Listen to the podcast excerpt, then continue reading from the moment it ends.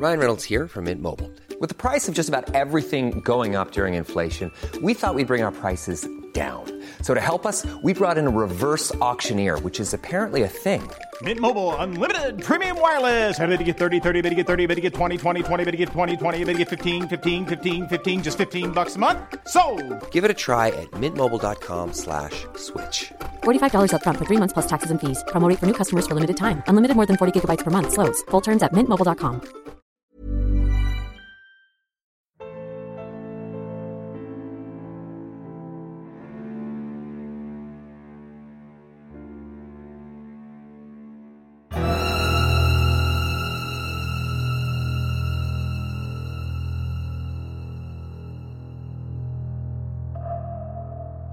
Después de ser abandonado por su propia madre, sufrir abuso físico en un orfanato y una fuerte contusión cerebral, la vida de Hamilton Howard comenzó a empeorar.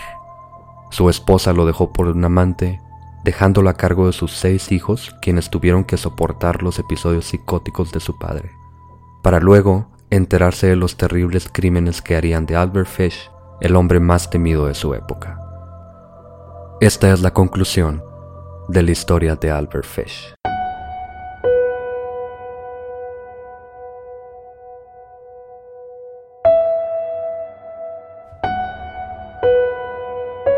Estás escuchando Señales Podcast.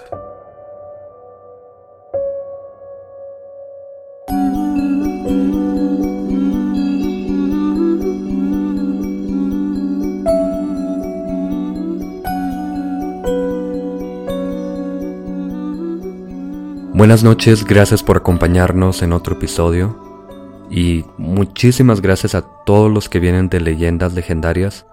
Estuvimos como invitados este miércoles pasado y ha venido mucha gente, gracias por quedarse con nosotros.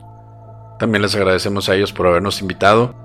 Eh, estuvo bien chingona la experiencia. El capítulo fue de El Ente. Se lo pueden ver en, en su canal en, en Spotify como Leyendas Legendarias o en Instagram como Leyendas Podcast.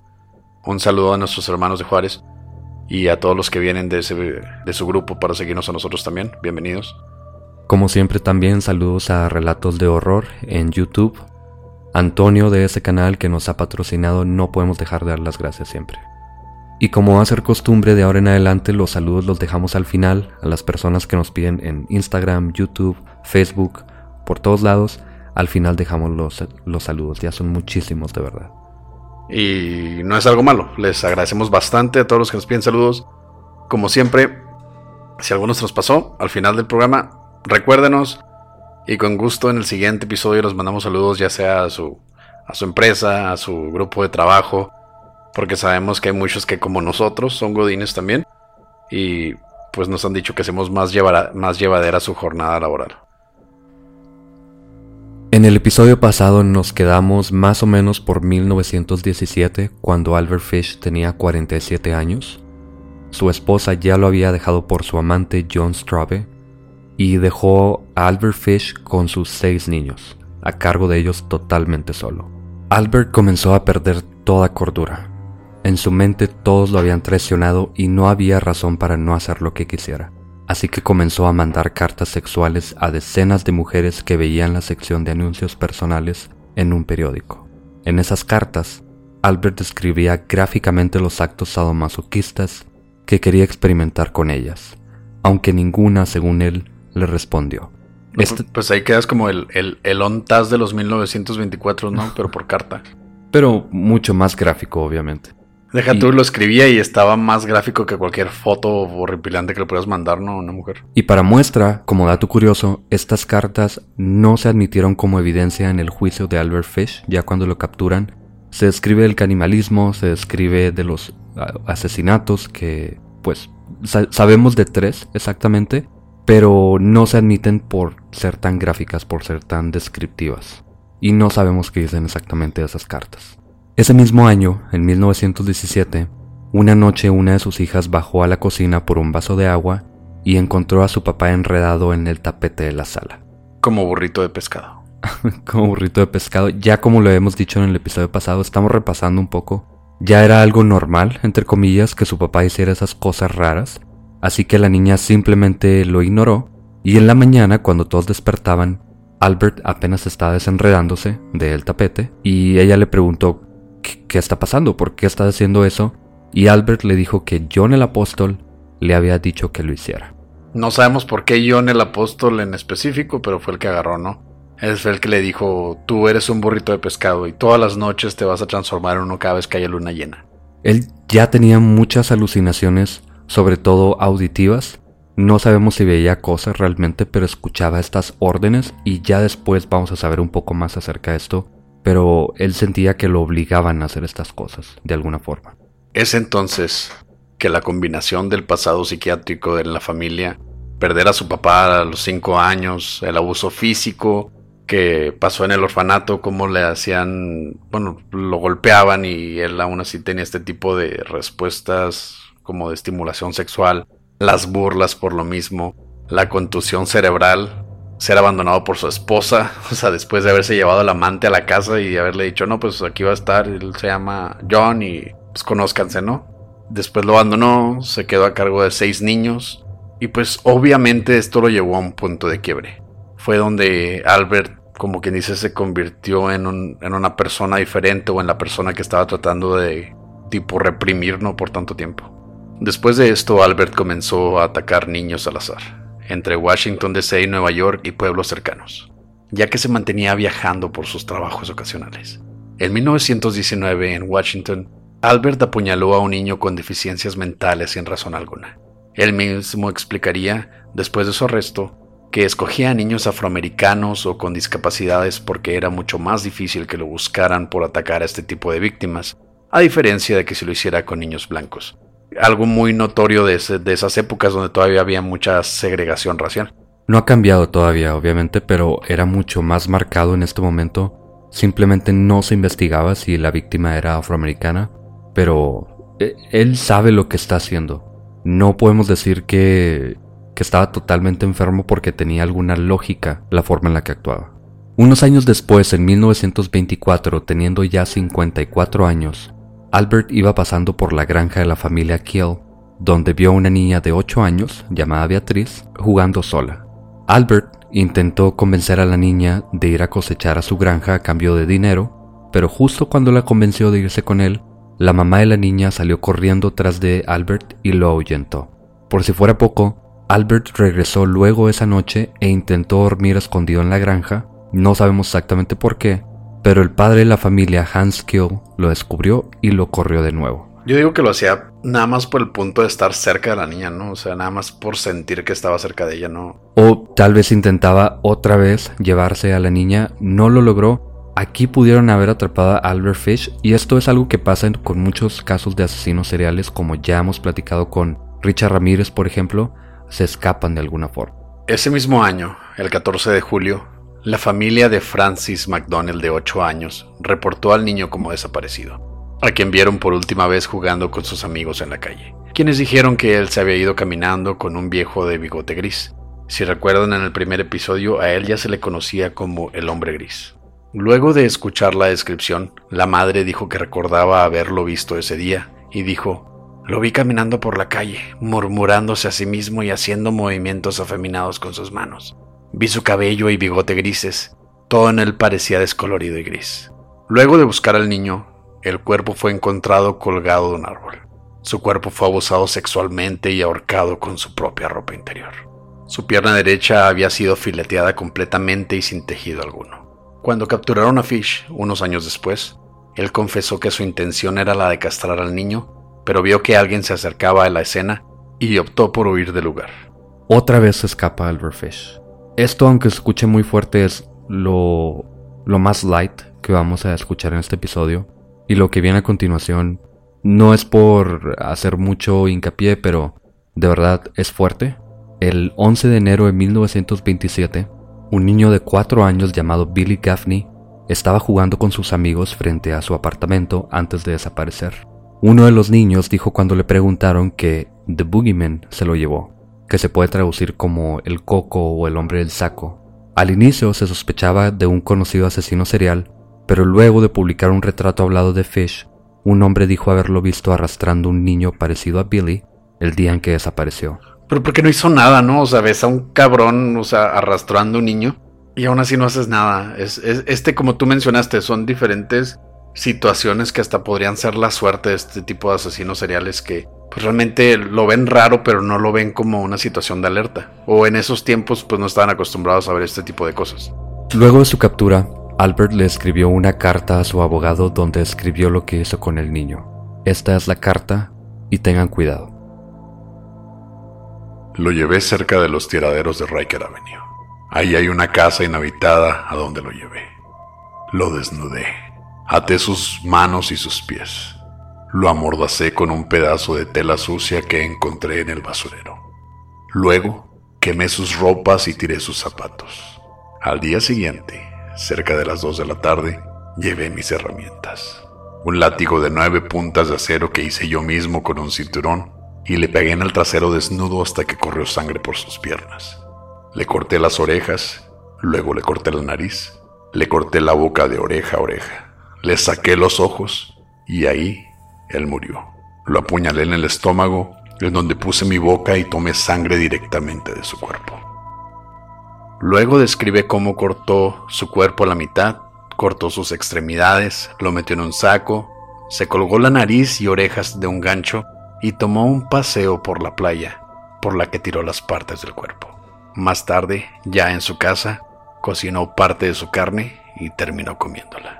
En 1928, en una tarde como cualquier otra, sus hijos Eugene y John entraron a la casa donde Albert se encontraba acostado en su cama, con la puerta totalmente abierta, metiéndose agujas en el cuerpo. Y cuando le preguntaron qué es lo que estaba haciendo, Albert dijo que había recibido un mensaje de Cristo diciéndole que eso es lo que debía hacer en ese momento de su vida.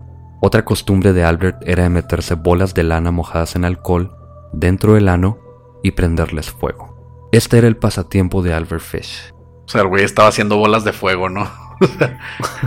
ha llegado el chavito, ¿no? Con sus amiguitos así de que, ay, vamos a jugar a la casa, ¿no? O sea, está haciendo mucho, mucho frío aquí adentro. Y luego veían a Albert, ¿no? Así con, con el culo en llamas y lo, mira, mijo, soy uno de tus Pokémones favoritos. Soy Charmander, güey. Este es el pasatiempo de Albert Fish. Esta era la forma en que se escapaba de su, de su doble vida. Él realmente tenía una vida de asesino, de atacar niños, de estar acosando niños.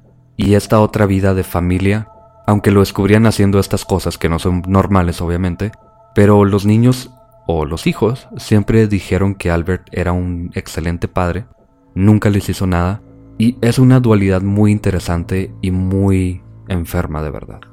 No sé, el, güey era una riata, ¿no? Para prender la estufa. En otra ocasión, su hijo Albert Jr., que ya estaba en sus 20 años, intentaba arreglar el caño de la tubería en la cocina cuando descubrió dos paletas de madera con clavos de una pulgada que ya tenían sangre seca en las puntas. Cuando Albert llegó más tarde y su hijo le preguntó qué diablos estaba pasando, como ya es costumbre, le dijo, las uso en mí mismo. Me llegan estos sentimientos que se apoderan de mí y cada vez que los tengo me tengo que torturar con estas paletas. Aún así, Albert Jr. siguió viviendo con su padre, y una noche cuenta el hijo que escuchaba ruidos extraños viniendo del cuarto de su papá, así que se asomó a ver qué pasaba. Yo no me asomaría ya teniendo estas experiencias. Sí, güey, o sea, mi papá es un burrito de pescado, güey. Es un Pokémon de fuego, güey. Ese güey, un día que quieras clavar algo en la casa no encuentras porque se chinga todos los clavos de la casa, o sea, era un pedo, ¿no? Pero el güey se asomó, o sea, dijo, no, pues ya no hay nada que me sorprenda y, oh sorpresa, ¿no? Se asoma y fue cuando lo vio parado en medio del cuarto, totalmente desnudo, con su pene en una mano, la paleta en la otra, caminando en círculos y a cada paso se pegaba con la paleta de clavos en el trasero, brincaba y gritaba de dolor y placer.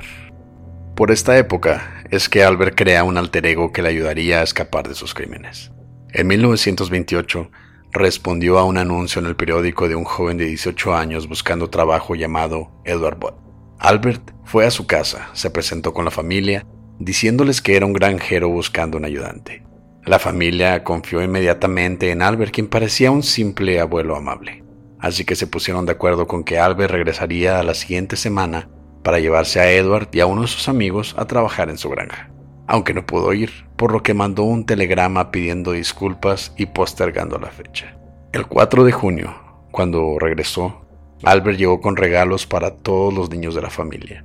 Se quedó a comer, pero antes de irse y llevarse a los jóvenes, Albert le dijo a la familia que tenía que ir a una fiesta de cumpleaños en la ciudad, una fiesta que sería de su sobrina, y le preguntó a los padres si dejarían ir a una de sus niñas con él a la fiesta, Grace Budd, de 10 años. Los padres estuvieron de acuerdo, como pues, lo veían como un abuelito, ¿no? O sea, y se veía que iba a emplear a los, al hijo, a su amigo, se veía una persona seria, aparte les había traído regalos, supongo que por haber postergado la fecha. Él se vestía muy bien, se vestía de traje, tenía este sombrero que es muy característico de Albert Fish. Ahí está la imagen del episodio. Él se veía una persona bien, yo no habría dudado de él para nada. Bueno, yo no dejaría entrar un extraño a la casa a comer, la verdad. Los padres obviamente estuvieron de acuerdo, sin saber que esa sería la última vez que verían a su hija con vida. Para esto, un dato curioso, se, dice que Albert les, hasta les dio la dirección donde iba a ser la fiesta y ya después de que no encontraron a la niña, trataron de ir a la dirección y se dieron cuenta de que ese número no existía, o sea, era un número inventado. La calle sí existía, pero el número no existía. Esto sucedió en 1928 cuando Albert ya tenía un historial de atacar niños. No había una descripción muy detallada de él porque como mencionamos en el episodio pasado, él era una persona muy normal, muy... hasta muy sombría. Le describían como el hombre gris y más adelante veremos por qué. Pero no tiene características muy detalladas o muy sobresalientes que hicieran saber que era él realmente. Luego en 1931, cuando visitaba la casa de su hija mayor, Gertrudis. Punto. Porque se llama nuestra mascota. Qué vergas. nuestra cabra. Sí. Mientras todos estaban sentados comiendo cena, de pronto Albert comenzó a mecerse en su silla, gimiendo por alguna razón. Su hija entonces le preguntó qué pasaba, si le molestaba su hernia, pero Albert le dijo, muy normalmente, no, no, no, ya sabes de esas agujas que me meto en el cuerpo me metí tres más. Oye, mi amor, ¿qué le pasa a tu papá? Y luego, ah, no, no, es que hoy se metió clavos de los grandes, ¿no? Entonces este, se siente un poquito incómodo. A este punto llegaba lo acostumbrados que estaban los hijos de ver a Albert hacer todas estas cosas. Sabían perfectamente de las agujas, sabían de las paletas, simplemente era una cosa más que hacía su papá. Sí, pues ya estaban acostumbrados al... De nuevo, vamos al recuento, ¿no? Burrito de pescado, Charmander, ping pong con clavos. Saltar como, no sé, jugar al pogo saltarín con, con clavos en el culo y todo ese rollo. O sea, entonces. Las alucinaciones, ser Cristo, John el apóstol, esto era muy normal. Y sus hijos, siguiendo con esa idea, siempre dijeron que las actitudes y costumbres de su papá eran, entre comillas, males, con los que tenía que lidiar. Nunca fue cruel con ellos, aunque los hacía participar en sus sesiones de masoquismo, pero jamás les hizo nada a ellos, aunque obviamente no sabían de los asesinatos ni de los ataques a otros niños. En 1934, ya teniendo 64 años, Albert cometió su más grave error. Después de decenas de niños torturados, asesinados y canibalizados, Albert Fish decidió mandar otra de sus cartas, esta vez a la madre de Grace Budd, la niña de 10 años a la que se llevó a la, entre comillas, fiesta de cumpleaños. La carta, aunque no pudo leer la madre por ser analfabeta, fue leída por uno de sus hijos y decía lo siguiente. En 1984, un amigo, el capitán John Davis, zarpó en el barco de vapor Tacoma, navegó de San Francisco a Hong Kong. Eran épocas de hambre en China. La carne de cualquier tipo costaba de 1 a 3 dólares por libra. Era tanto el sufrimiento que los niños pobres menores de 12 años eran vendidos como comida para evitar que otros murieran de inanición. Piezas del cuerpo desnudo de un niño o niña podían adquirirse con solo indicar el corte que se apetecía. El trasero de un niño o una niña es la parte más dulce del cuerpo, por lo que se vendía al precio más alto. Mi amigo permaneció muchos años en China, lo suficientes para adquirir el gusto por la carne humana. Al regresar a Nueva York, secuestró a dos niños, uno de 7 y otro de 11 años. Se los llevó a su casa, los desnudó y amordazó en el armario. Quemó todas las pertenencias de los niños, día y noche los azotaba, torturándolos, para hacer más tierna su carne, él decía. Primero asesinó al niño de 11 años, debido a que éste tenía el trasero más gordo y por tanto el más carnoso. Cada parte de su cuerpo fue cocinada y devorada, excepto la cabeza, los huesos y las entrañas. Fue cocinado en el horno. El niño más pequeño fue el siguiente, mediante el mismo proceso.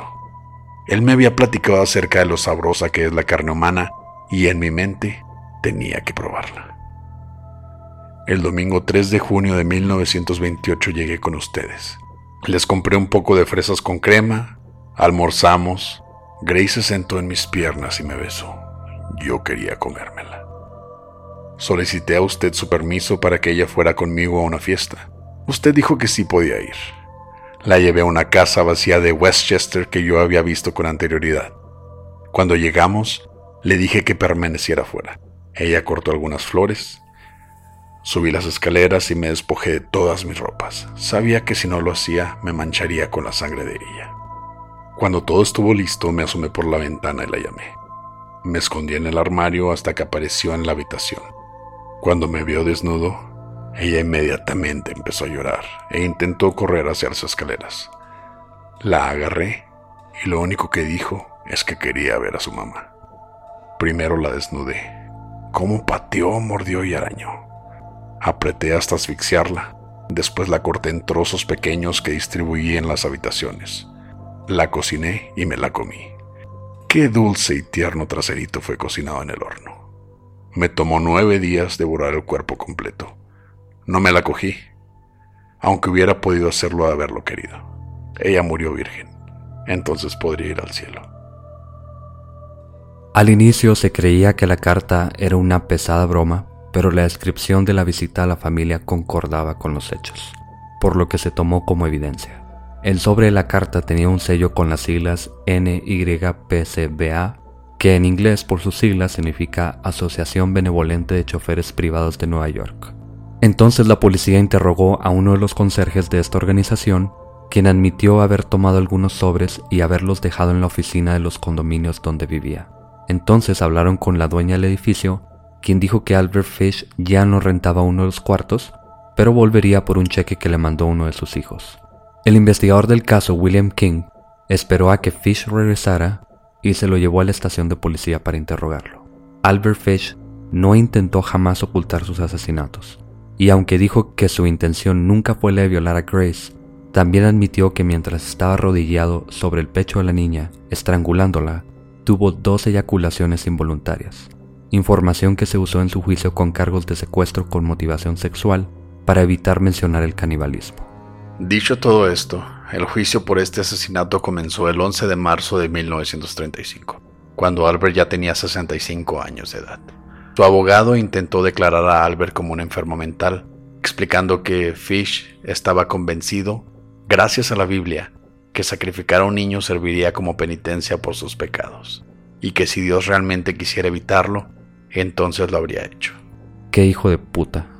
Sí. De verdad, él creo de verdad que él estaba convencido de lo que hacía y de las razones por las que lo hacía, pero tomar la Biblia, tomar lo que tú quieras como justificación para sacrificar a un niño, para, entre comillas, redimirte por tus pecados, que eran igual de malos que lo que ya había hecho hasta ese momento, es, es un insulto a la humanidad misma de Albert Fish.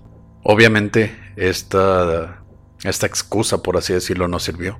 Ninguno de los miembros del jurado dudaban que Fish estuviera loco, aunque pensaban que tenía que morir de cualquier manera.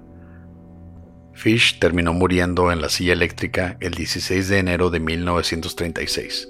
Sus últimas palabras, luego de ayudarle a los guardias a ponerse los electrodos en la silla, descarado hijo de la chingada, ¿no? Fueron, ni siquiera sé por qué estoy aquí. Gracias por escuchar Señales Podcast. Buenas noches.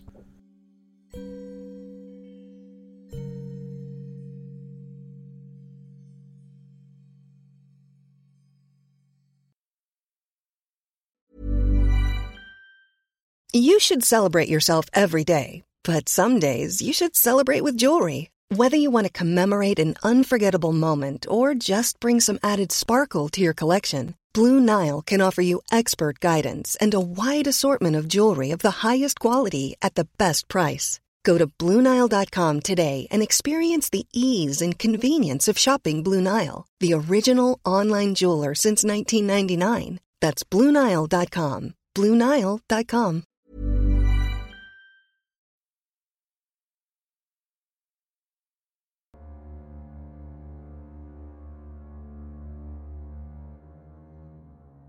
Después de este episodio tan fuerte, va a ser un poco extraño, pero pasamos a los saludos. Gracias a todos, en serio.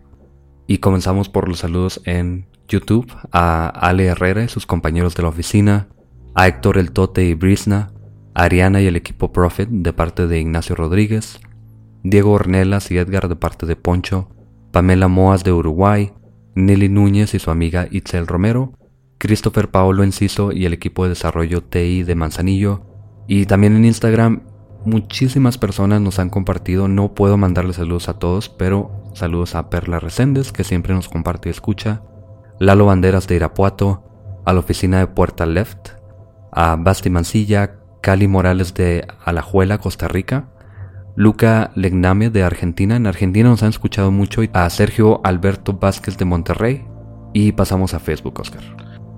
Saludos a Lau Reyes, a Gabriela Abigail Fernández, Michael Izaguirre Escobedo de Perú, que dijo que se aventó todos nuestros episodios en un fin de semana. Gracias por escucharnos, Michael. Un saludote hasta allá. Ale Álvarez, Alejandra Rodríguez Che, que cumplió años el 13 de agosto, el mismo día que sacamos la primera parte de Albert Fish. Feliz cumpleaños, Alejandra. Esperamos que la hayas pasado bien chingón y que pues no te hayas topado con ningún asesino serial. Si te lo pasaste, estos saludos pues realmente no van a llegar a ningún lado porque mala suerte, ¿no? A Pau Hayward, Daija Valadez, Manny Emanuel desde la plaza comercial en Mérida, Yucatán, que nos dijo que nos escucha desde su tienda. Un saludo. Guadalupe Martínez, que nos recomendó. A Mariel de Anáhuac, que tiene su propia marca de playeras. A Avi Bittersweet, que nos empezó a escuchar hace poquito ahí en el trabajo. Un saludo también a los que nos hayan conocido por leyendas legendarias que nos escuchan en Datazón. A Christopher Fallas de San José, Costa Rica. Julián Rendón Torres y su mamá Marta. Y Diana Suárez. Si alguno se nos ha pasado, como mencionamos siempre, recuérdenos. Vamos a hacer todo lo posible por mencionarlos en el siguiente episodio. Saludos un poco agridulces después de este episodio, pero muchas gracias a todos y especial saludo también a Loreto Herrera y a Elizabeth Chacón que están aquí acompañándonos y a Guadalupe Tabizón, amiga de Elizabeth Chacón que nos pidió que la saludáramos también. También en mi trabajo hay pues mi, mi compañero de siempre, Fer Chavarría, está sentado en silla de mí y siempre nos ponemos a platicar de, de los temas. Empezó a escuchar el podcast porque pues literal no dejé de chingarle, güey, o sea, te sientas conmigo y no escuchas, o sea, el programa al que me dedico el otro 50% de mi vida. Y pues ya, ya me reclamó, ¿no? Que no le haya mandado saludos, siento que pues, pasamos todo el día juntos. Un saludo, Fer. Y a su novia, que también nos empezó a escuchar. También César Pérez, que estás ahí en Datazón, que fue uno de los que nos, siempre nos menciona cuando en Leyendas Legendarias hacer algo o alguien pregunta en otro podcast que quieren escuchar algo, nos para nosotros. Gracias por el apoyo. A Derek también, que nos lo tomamos en el Don Burro, aquí en Chihuahua, y a su novia nos comentó que ella nos escucha. Así nomás nos encontró en YouTube, ni siquiera por una recomendación. Gracias también por Y resultó que éramos camaradas de su novio. Sí. Gracias por acompañarnos en Señales Podcast. Buenas noches.